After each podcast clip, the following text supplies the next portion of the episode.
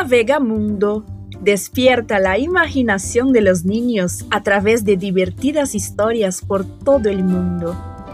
Viajaremos en el tiempo con Navegamundo.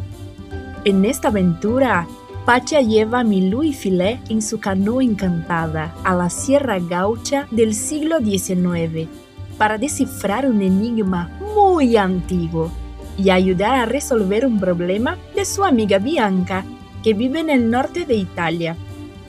Necesitan encontrar el abuelo Piero, que guarda una parte del secreto. A lo largo de este recorrido conocerán cómo vivían los primeros inmigrantes italianos en el sur de Brasil. Ven con nosotros a esta mágica aventura. Bianca y el enigma de la carta. Episodio 1. Una vuelta al pasado. Milú y Filé estaban en casa cuando el celular de Milú comenzó a sonar. Era una videollamada de Bianca, una amiga italiana que ambos habían conocido en un juego en línea. Buongiorno, Milú y Filé, dijo la amiga cuando apareció en la pantalla. Necesito ayuda. Encontré una carta muy antigua, guardada en el baúl de mi familia, que no puedo entender. Creo que en esta carta está la solución a un problema muy grave que está pasando en la plantación de frutas de mi papá, aquí en Italia. Los amigos estaban preocupados, pero Bianca no quiso decir cuál era el problema. Antes, quería descifrar el mensaje y envió la foto de la carta por celular. La carta era muy, muy antigua. El papel estaba amarillento y las letras cuidadosamente escritas. Había palabras en un idioma totalmente desconocido por ellos. Estaban intrigados. La primera frase era extraña. Cá florece com a visita das Mirim. ¿Qué significaba eso? ¿Qué idioma sería ese? ¿Y por qué esa carta, escrita por la tatarabuela de Bianca hace tanto tiempo, era tan importante para solucionar un problema que Bianca estaba teniendo ahora? Puedes dejarnos investigar eso por ti, Bianca, le prometió ya sabiendo que tenían que recurrir a Pacha. En cuestión de minutos, allí estaba ella. Pacha, la amiga que los llevaba a viajes increíbles en su canoa mágica voladora, capaz de romper los límites del tiempo y el espacio. Pacha, ¿sabes lo que está escrito en esta carta? preguntó Milú. Mm. Pacha analizó la foto y pronto reconoció las palabras. Estalian con Kain Gang. Talian con Kain. ¿Qué? Filé se sorprendió y Pacha explicó. Hace 150 años, los inmigrantes italianos hablaban sus dialectos originarios, diferentes entre sí. Hoy se llama Talian, la forma en que los inmigrantes hablaban en aquel momento en el sur de Brasil. Kaingang era una lengua hablada por los indígenas de esa región. No hablo muy bien esa lengua, pero debe haber sido escrita en un solo lugar, en la Sierra Gaucha brasileña del siglo XIX. Para resolver este misterio, tu amiga tendría que viajar hasta allá. Los amigos hicieron una nueva videollamada e invitaron a Bianca a dar un paseo por el pasado. ¿Yo? ¿Viajar al pasado? dijo Bianca asustada al escuchar la propuesta. Así es. En una canoa mágica. Será súper genial, explicó Filé emocionado.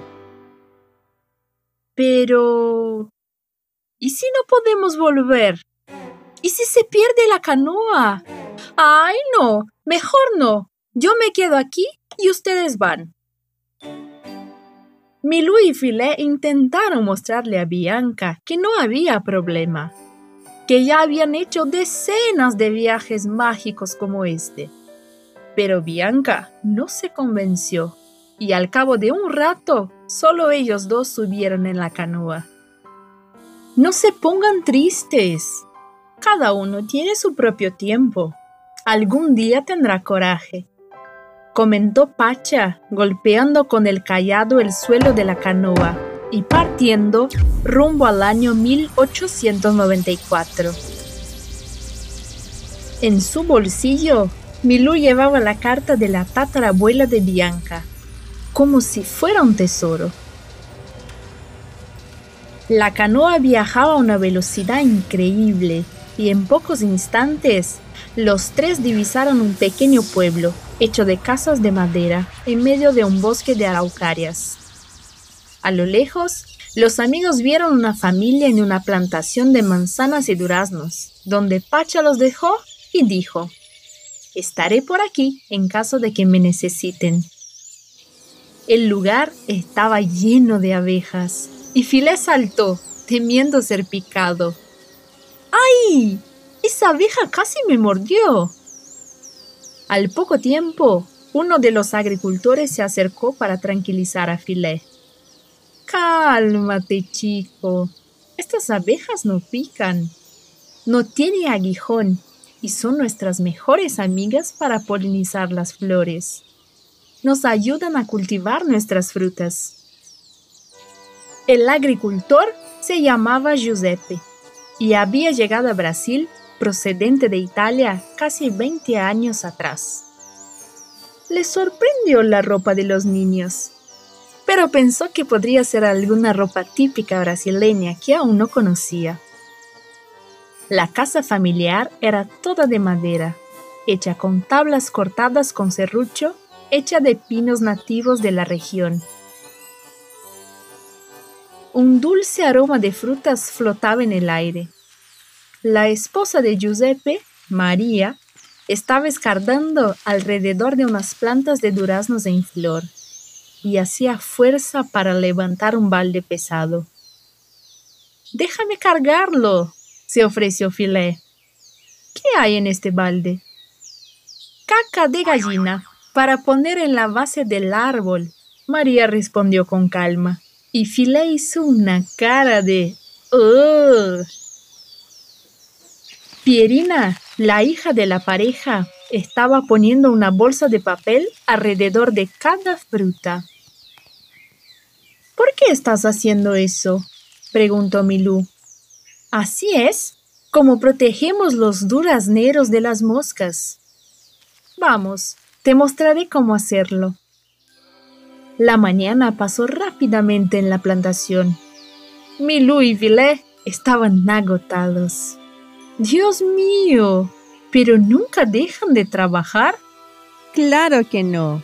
Vinimos a este país para laborar, para far la América, construir América, respondió María.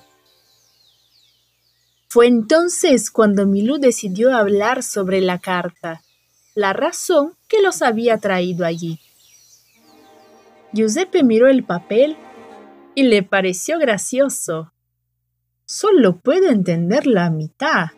No conozco estas parole. Milú recordó que Pacha había dicho que algunas palabras estaban en lengua indígena.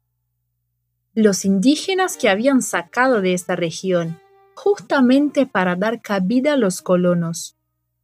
Entonces, ¿cómo traducirían las palabras para descifrar la enigmática carta? No te pongas triste. El nono Piero sabe Kaigang, recordó María, animando a Milú. Él fue uno de los primeros italianos en llegar aquí y convivió con algunos indígenas. Sigan hasta la sexta legua, donde está su colonia. ¿Colonia? Filé le pareció extraño. ¿Como un perfume? No, a María se le hizo gracioso. Colonia es como llamamos las tierras que compramos aquí en este país. Y no altri semo tutti coloni. ¿Es lejos? preguntó Milú. Tendrán una larga caminata. Pero antes de que se vayan, vengan y comen algo. Tenemos galletas de maíz, pan y salame.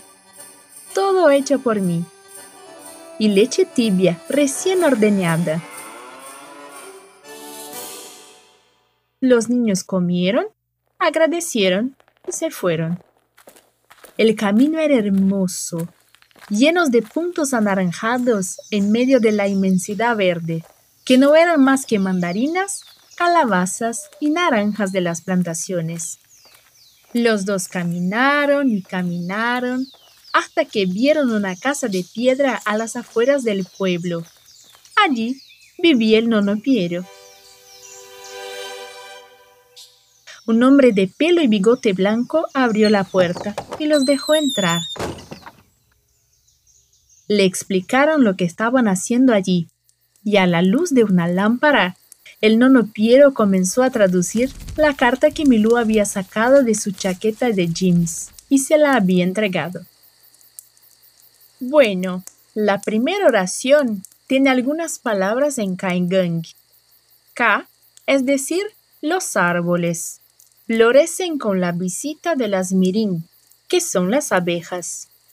La segunda oración tiene partes en talián y dice así.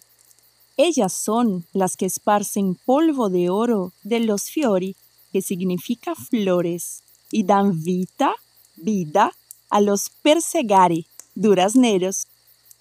Y el nono Piero continuó.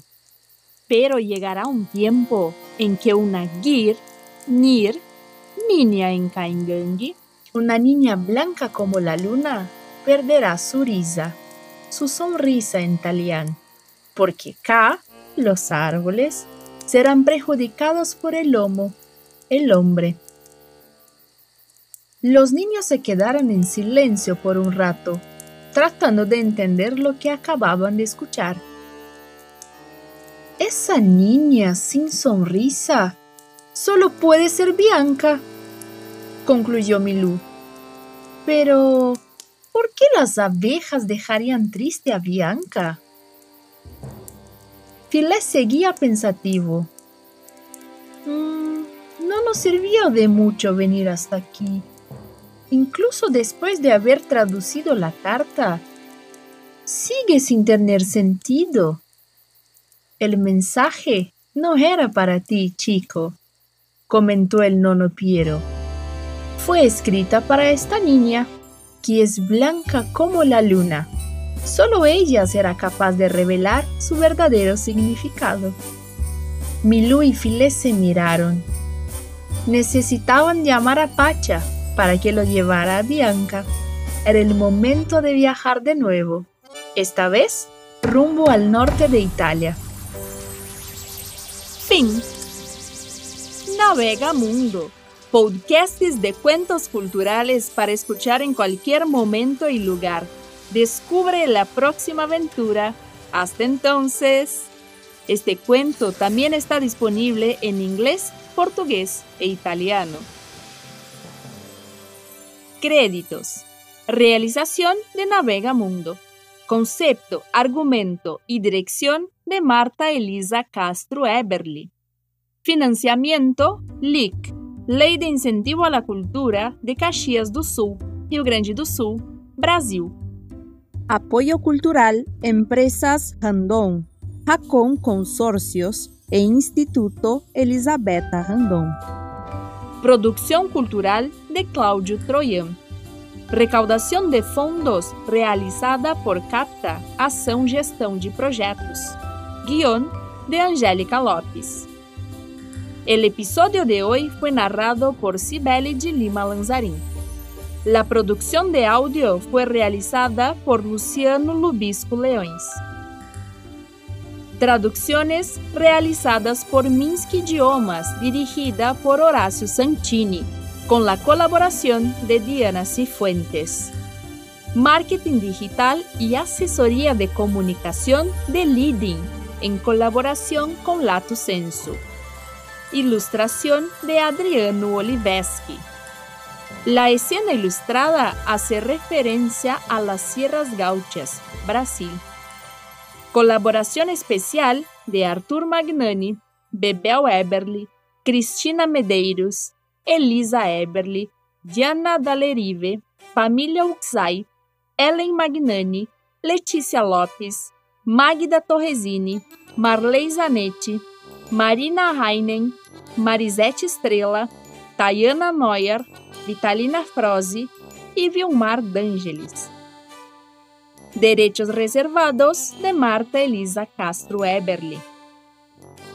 ¿Sabías que los niños con un dispositivo móvil conectado a Internet pueden aprender y divertirse al mismo tiempo? navegamundo.com. El canal Navegamundo también está disponible en plataformas de audio.